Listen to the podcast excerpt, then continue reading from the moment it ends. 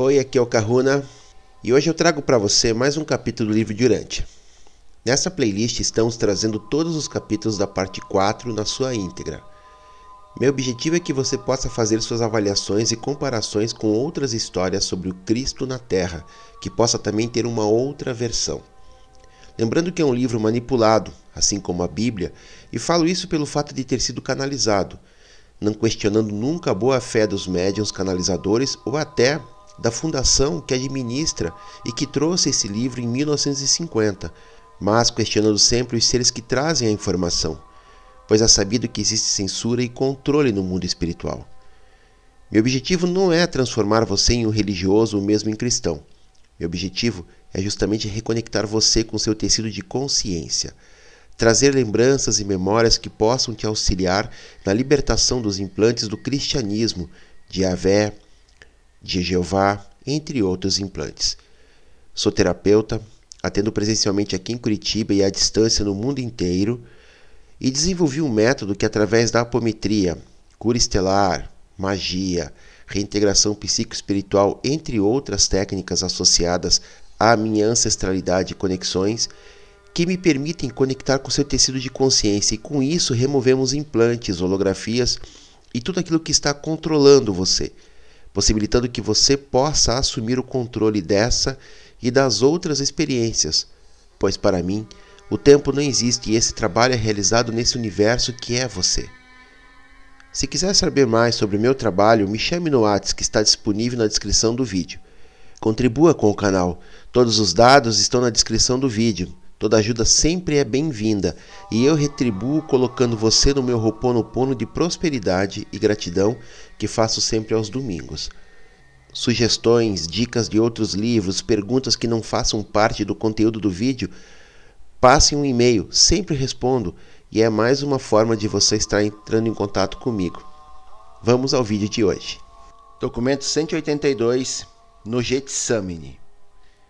Eram por volta das 10 horas dessa quinta-feira, quando Jesus conduziu os onze apóstolos saindo da casa de Elias e Maria Marcos, pelo caminho de volta ao acampamento do Getsamine. Desde aquele dia, nas colinas, João Marcos tomara como seu o dever de manter Jesus sempre à vista.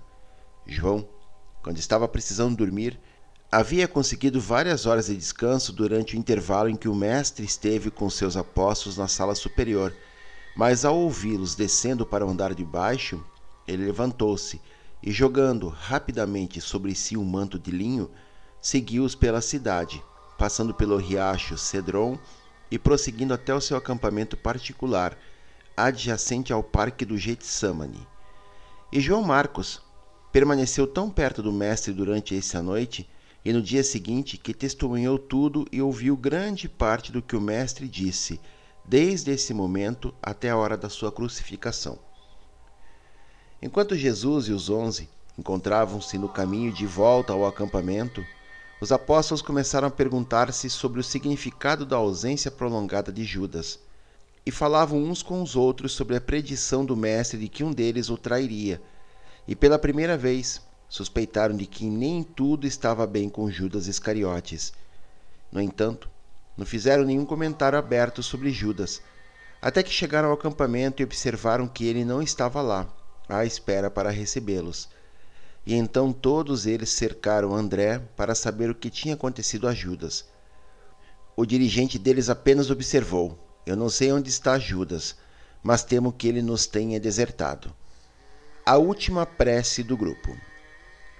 Poucos momentos depois de chegarem ao acampamento, Jesus disse-lhes: meus amigos e irmãos, o tempo que me resta para passar convosco é muito curto, e o meu desejo é que nos isolemos enquanto oramos ao nosso Pai no céu, pedindo força para sustentar-nos nessa hora e daqui por diante, em todo o trabalho que devemos fazer em seu nome. Depois de falar assim, ele seguiu pelo caminho até uma curta distância, subindo o Monte das Oliveiras, onde havia uma vista plena de Jerusalém e pediu-lhes que se ajoelhassem sobre uma rocha grande e espalhada, em volta dele, em um círculo, como haviam feito no dia da ordenação. E então, enquanto permanecia ali, glorificado no meio deles, sobre a luz suave da lua, Jesus levantou os olhos aos céus e orou: Pai, é chegada a minha hora. Glorificai agora o teu filho, para que o filho possa glorificar-te. Sei que me deste autoridade plena sobre todas as criaturas vivas no meu reino, e eu darei a vida eterna a todos que se tornarem filhos de Deus pela fé.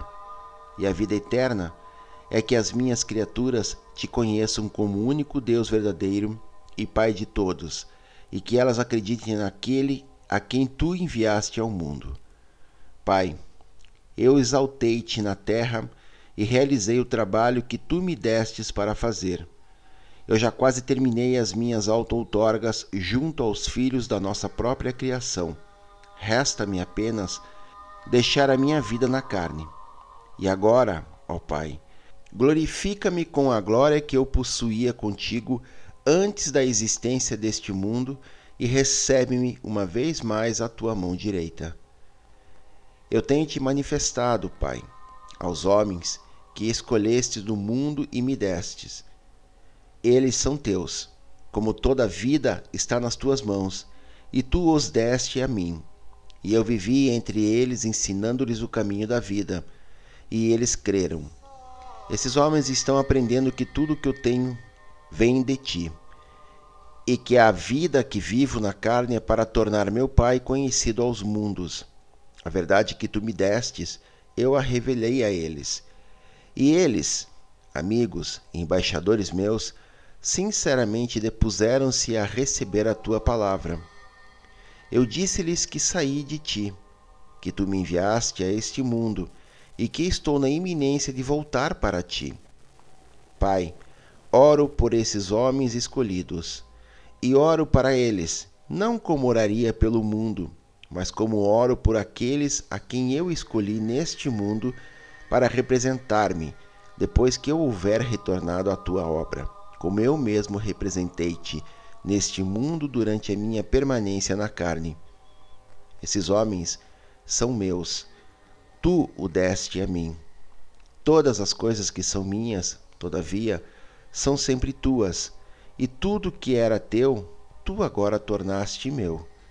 Tu foste exaltado em mim, agora eu oro para que possa ser honrado nesses homens. Não mais posso ficar neste mundo. Estou na iminência de voltar à obra que tu me entregaste para eu fazer. E devo deixar esses homens aqui para representar-nos e ao nosso reino entre os homens. Pai, mantenha esses homens fiéis enquanto me preparo para deixar esta vida na carne. Ajuda esses amigos meus a serem um em espírito, como somos um. Enquanto pude estar com eles, cuidei deles e guiei-os, mas agora estou para ir embora. Fica junto a eles, Pai, até que possamos enviar um novo instrutor para confortá-los e fortalecê-los. Tu me deste doze homens e os mantive todos, menos um, o filho da vingança, que não quis mais permanecer na nossa fraternidade. Esses homens são fracos e frágeis, mas sei, podemos confiar neles. Já os pus à prova, e eles me amam tanto quanto te reverenciam. Embora devam sofrer bastante por minha causa, desejo que fiquem cheios pelo júbilo da segurança da filiação ao reino celeste. A esses homens passei a tua palavra e ensinei-lhes a verdade.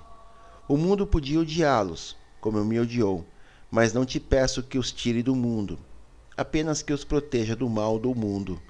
Santifica-os na verdade. A tua palavra é a verdade. E como me enviaste a este mundo, do mesmo modo estou enviando esses homens ao mundo.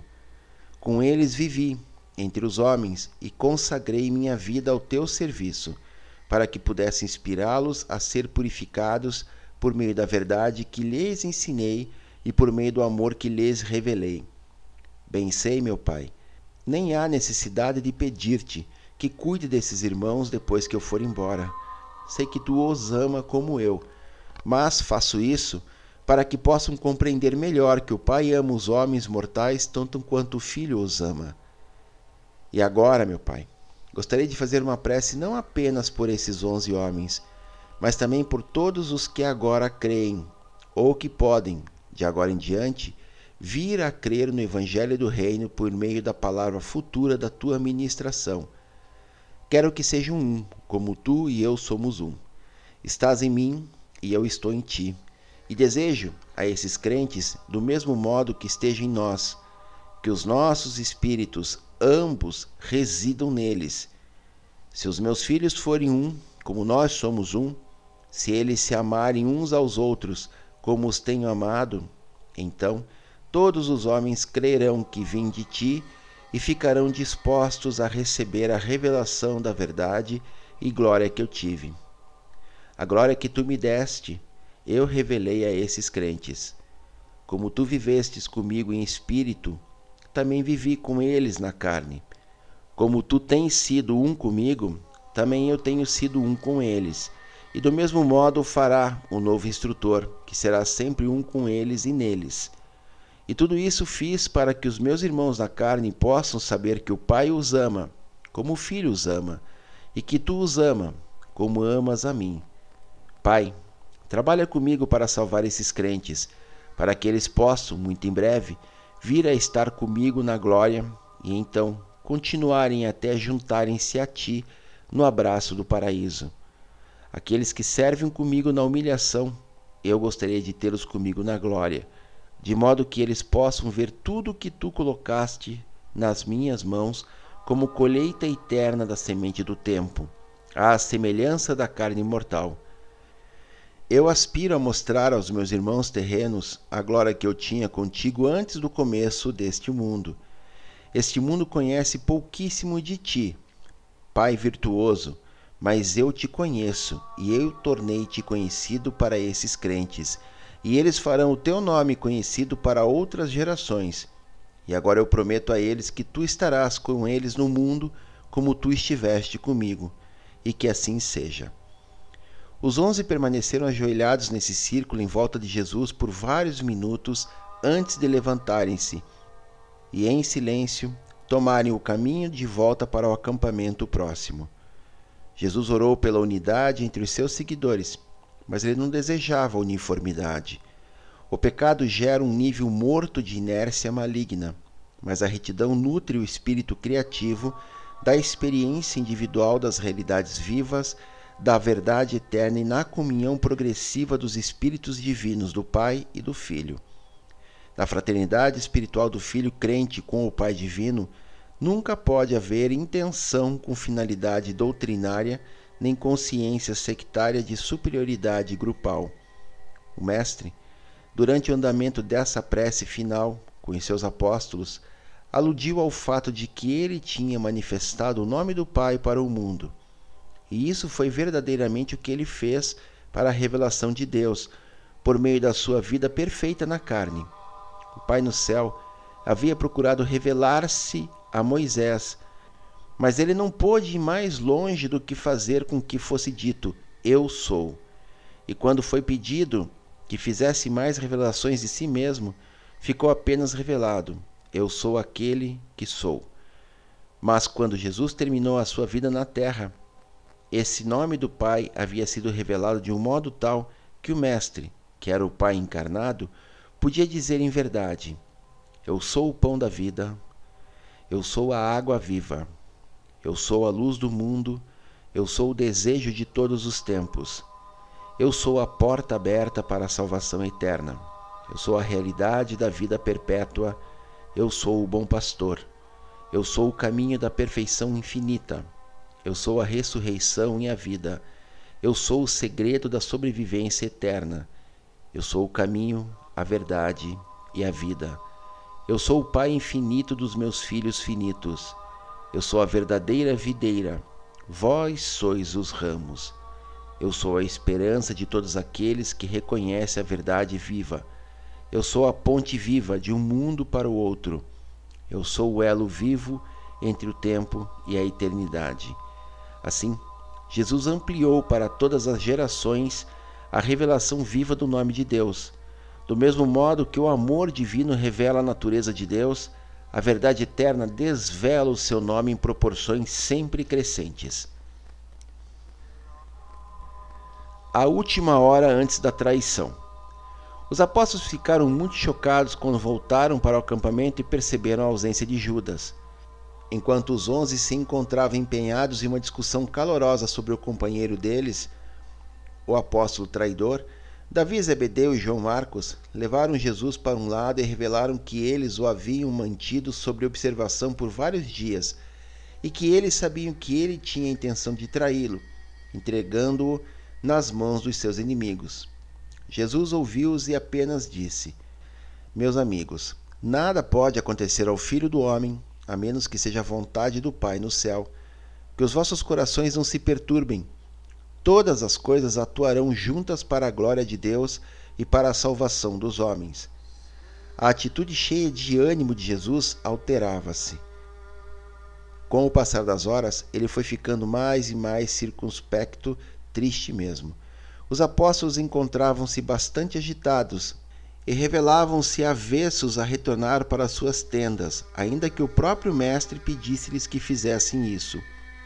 Voltando da sua caminhada com Davi e João, ele dirigiu as suas últimas palavras a todos os onze, dizendo: Meus amigos, ide descansar. Preparai-vos para o trabalho de amanhã. Lembrai-vos de que devemos todos submeter-nos à vontade do Pai no céu. Deixo a minha paz convosco. E tendo dito isso, fez um gesto para que eles fossem para suas tendas. Mas, no momento em que estavam saindo, chamou Pedro, Tiago e João e disse-lhes: Desejo que fiqueis comigo um pouco mais. E porque estivessem literalmente exaustos, os apóstolos pegaram no sono. Desde a chegada deles de Jerusalém, simplesmente não haviam dormido o suficiente. Antes que fossem para os seus alojamentos, Simão Zelote levou-os até a sua tenda, onde estocava as espadas e as outras armas, e proveu a cada um deles com equipamento de luta, exceto Natanael. Todos receberam as armas e guarneceram-se com elas. Natanael, ao recusar-se a se armar, disse: Meus irmãos, o Mestre nos disse repetidas vezes que o seu reino não é deste mundo e que os seus discípulos não deveriam lutar com espadas para estabelecê-lo. Eu acredito nisso. Não penso que o Mestre necessite de que empreguemos espadas para defendê-lo. Todos vimos já a força do seu poder e sabemos que poderia defender-se contra os seus inimigos se ele assim o desejasse. Se ele não oferece resistência aos seus inimigos, deve ser porque esse procedimento representa a sua tentativa de cumprir a vontade do seu Pai eu farei preces, mas não brandirei uma espada. Quando André ouviu ao que Natanael disse, entregou de volta sua espada a Simão Zelote. E assim, nove dentre eles continuaram armados quando se separaram naquela noite. O ressentimento pelo fato de Judas ser um traidor, naquele momento, eclipsou tudo o mais nas mentes dos apóstolos. O comentário do Mestre em relação a Judas, dito durante a última oração, havia-lhes aberto os olhos para a realidade de que ele já os havia abandonado. Após oito dos apóstolos terem finalmente voltado para suas tendas, enquanto Pedro, Tiago e João esperavam para receber as ordens do Mestre, Jesus disse a Davi Zebedeu: Envia-me o seu mensageiro mais veloz e confiável.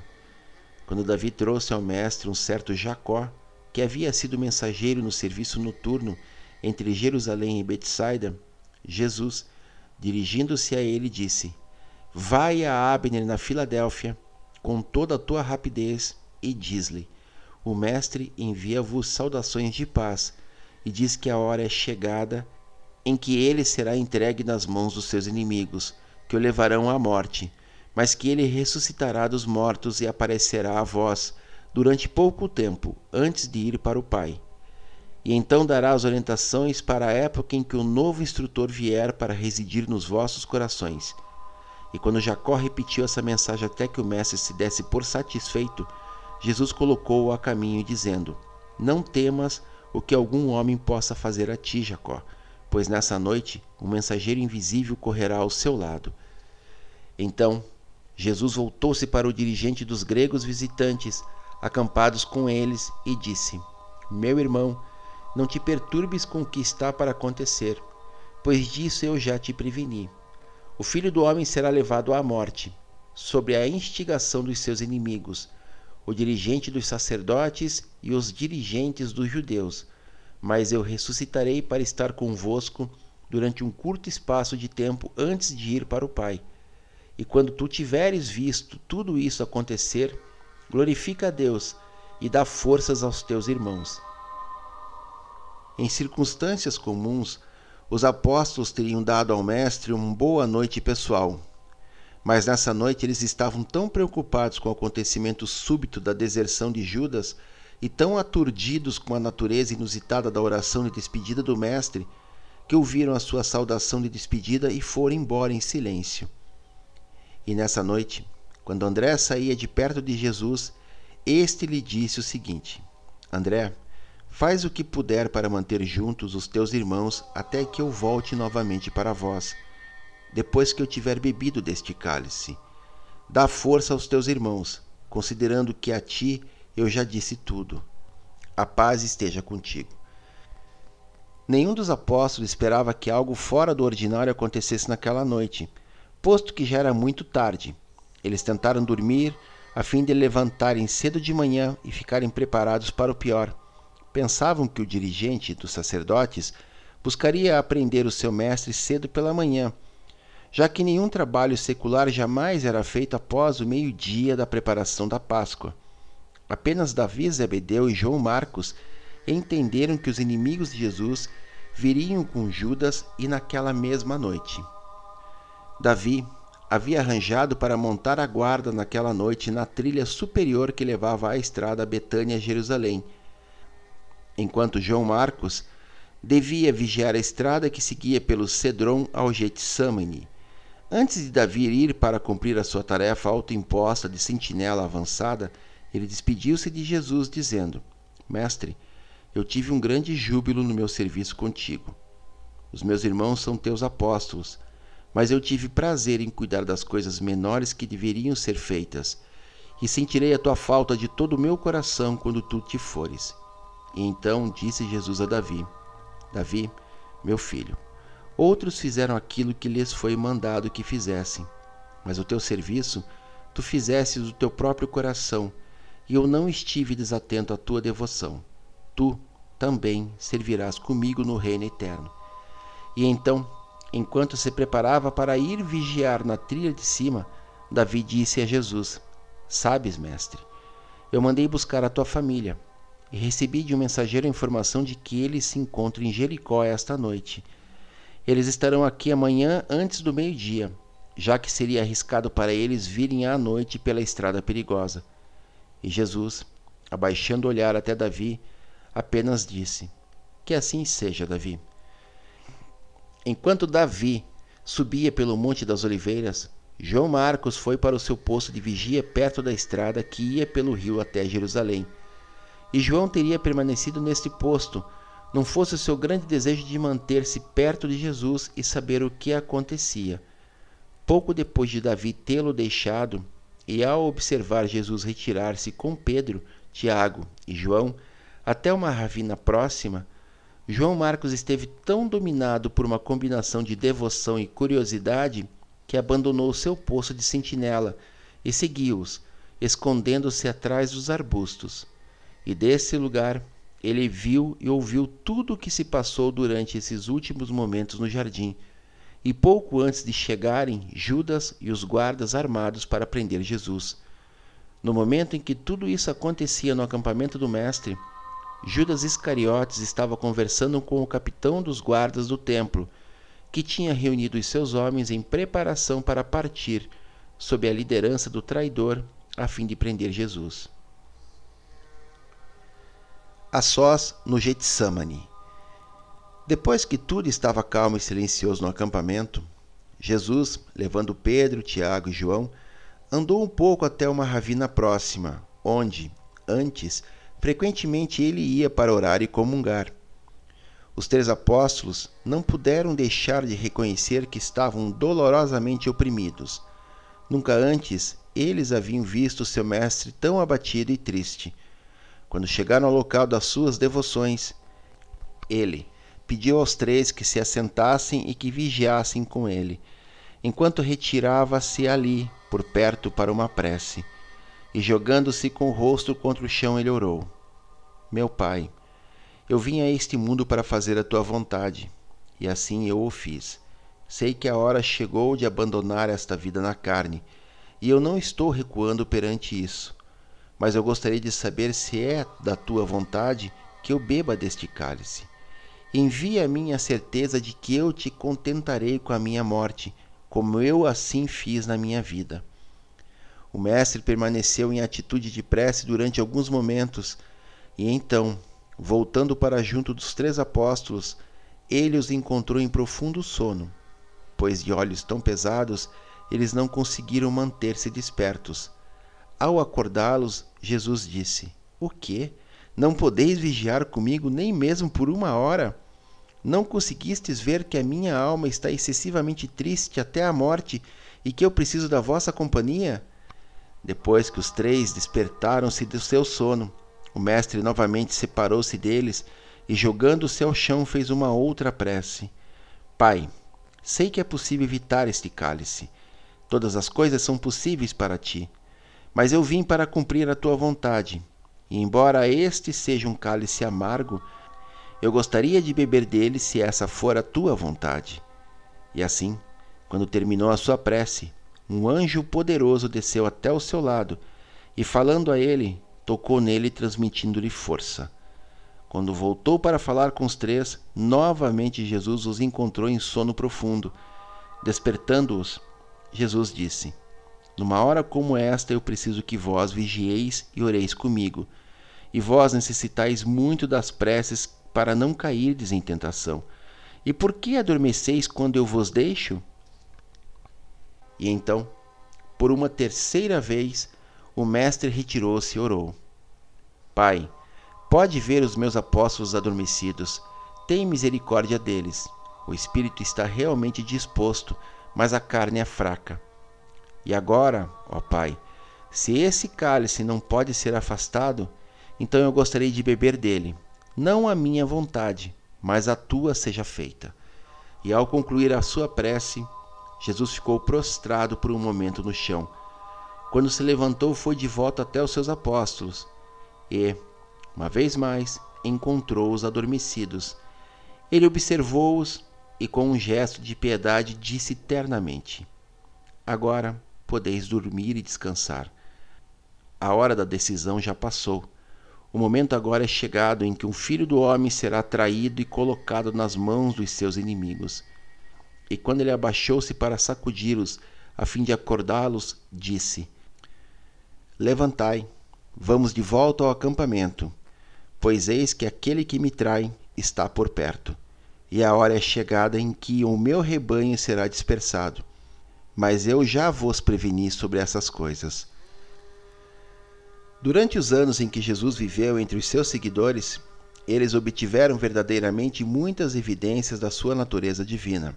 Mas agora, exatamente, estão na iminência de testemunhar evidências novas da sua humanidade. Pouco antes da maior de todas as revelações da divindade de Jesus, a sua ressurreição, as grandes provas da sua natureza mortal deverão acontecer, a sua humilhação e crucificação.